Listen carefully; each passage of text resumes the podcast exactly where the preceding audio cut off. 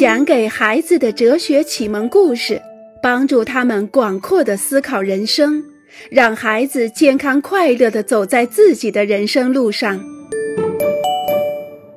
斜眼看人引来讥笑，讥笑带来恶语重伤，恶语重伤导致冲撞，冲撞引发一个耳光，一个耳光换来当头一棒，接着就是拔刀。亲爱的小家伙们，今天让我们一起来聊一聊暴力与非暴力。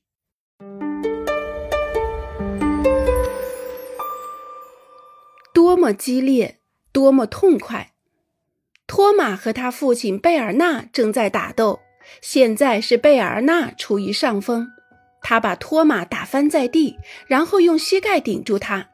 托马不但不能动弹，而且连呼吸都觉得困难。可是突然，托马开始全力反击，贝尔纳没有料到，一下子失去平衡，跌倒在地上。托马骑在贝尔纳的身上，用肘关节卡住他的头，贝尔纳再也动弹不得，只好认输了。多么激烈，多么痛快呀！托马和他父亲非常喜欢在一起打斗。而且随着托马一天天长大，这种打斗变得越来越有趣。父亲贝尔纳也不再故意输给托马了，他真的是在竭力拼打。托马也不是假装搏击，他确实想打垮他的父亲。有的时候，他们也可能打疼对方，但是他们都互相喜爱着对方。当我们与爱我们也被我们所爱的人以及我们所信任的人在一起的时候，我们能够从一些激烈的游戏中找到快乐，因为这只是一些游戏。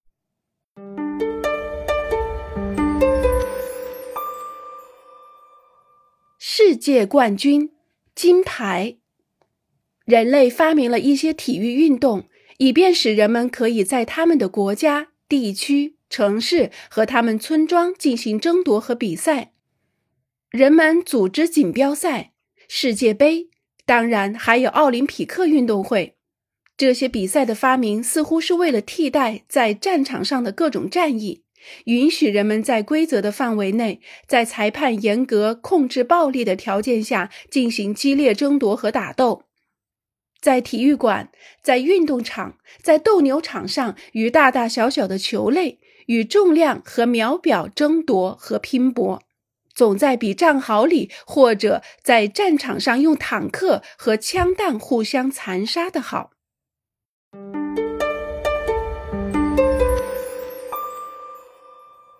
情书般甜蜜的奥运会。然而，这当中有很多运动项目是充满暴力的，他们会造成伤害，有时可能会危及生命。一名橄榄球运动员的两颗牙被打碎了，在一次混战中，他的牙套掉了，而且下巴被人狠狠地揍了一拳。同队的另外三名球员的脸上也淌着鲜血。一位拳击运动员躺倒在地上，爬不起来了。裁判宣布比赛结束，他被对手击败。人类创建的奥林匹克运动会，并不是一束美丽芳香的花束，不是一封温柔甜蜜的情书，也不是一片清香的菜园。在体育运动中，一切激烈的交锋都产生于对暴力的模拟。都灵对利物浦，三十六人死亡，六百人受伤。可是这是哪一场战役呀？我从来没有学过这样的历史。我们说的不是一场战争，而是一场一个意大利城市足球俱乐部对一个英国城市足球俱乐部的比赛，一场在比利时举行的足球比赛。支持都灵队的观众和支持利物浦队的观众打了起来，造成了三十六人死亡，六百人受伤。足球场变成了一个名副其实的战场。这些观众把自己当成了战士。这场比赛因此而变成了他们的战争。此时，比赛也不再是模仿战役，它实际上就是一场战役，因为游戏的暴力已经演变成一种真正的暴力。有时候，人们组织一些充满暴力的表演，这是在玩火。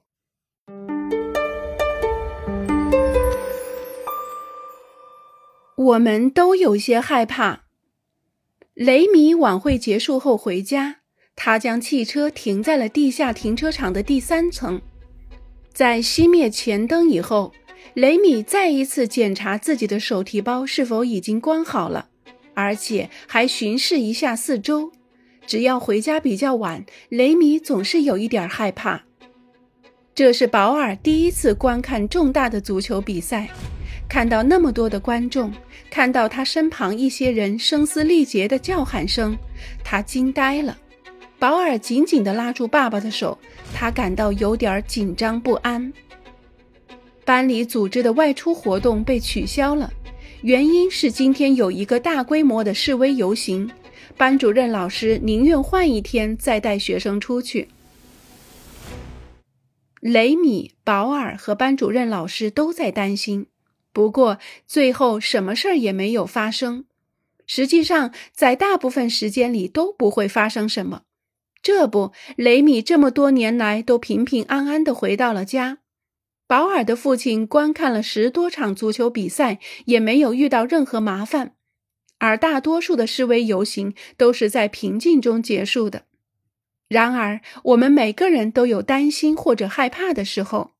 如果在人群的包围中，在黑暗中独自行走，或者遇到一个我们觉得奇怪的人的时候，我们害怕突然遭到暴力的袭击。野生动物不会骤然以暴力去摧毁树木。或者去进攻和残杀人类。了解动物习性的人们都知道，它们什么时候可能攻击人群，什么时候不会攻击人群。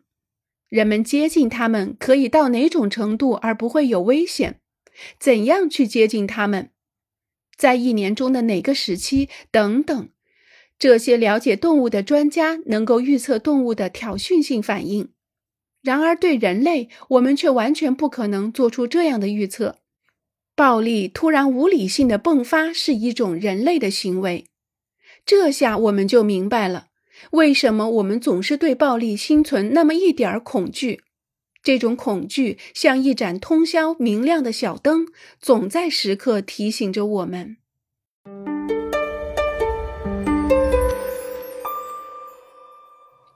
是他先动手。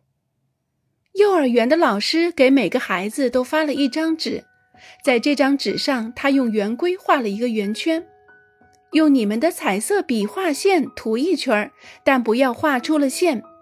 用海蓝色的笔开始，然后是深蓝色，最后是淡蓝色。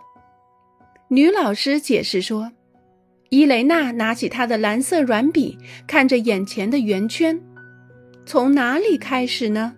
她问道。根本就没有开始，无论是伊雷娜还是女老师都不可能找到，因为在一个圆圈里，我们既看不到开头，也看不到结尾。两名同学在打架，你一拳我一脚，打得不可开交。班主任老师到了，我们都知道后来是怎么回事了。最有名的话，是他先动手，还有就是。这不是真的，是他。我们想象一下这个对话。是的，但是是因为他骂了我。要是他没说我胖，因为他拿了我的笑话集。什么时候他开始在笑话集上写上了自己的名字？我也有一本笑话集。他在撒谎，根本不可能和他讲理。他马上就动手打人。是他把我先顶在墙上，要是他没有斜着眼睛看我，这很正常。他把我当做……就这样，我们在这儿兜圈子。这个圈子我们可以兜上好几天、好几年，甚至好几个世纪，而且我们永远都找不到开头和结尾。我们正处在一个圆圈里，一个暴力的圆圈里。班主任老师也像伊雷娜一样，在他的圆圈前永远找不到起始。让我们从事情的最初开始讲起。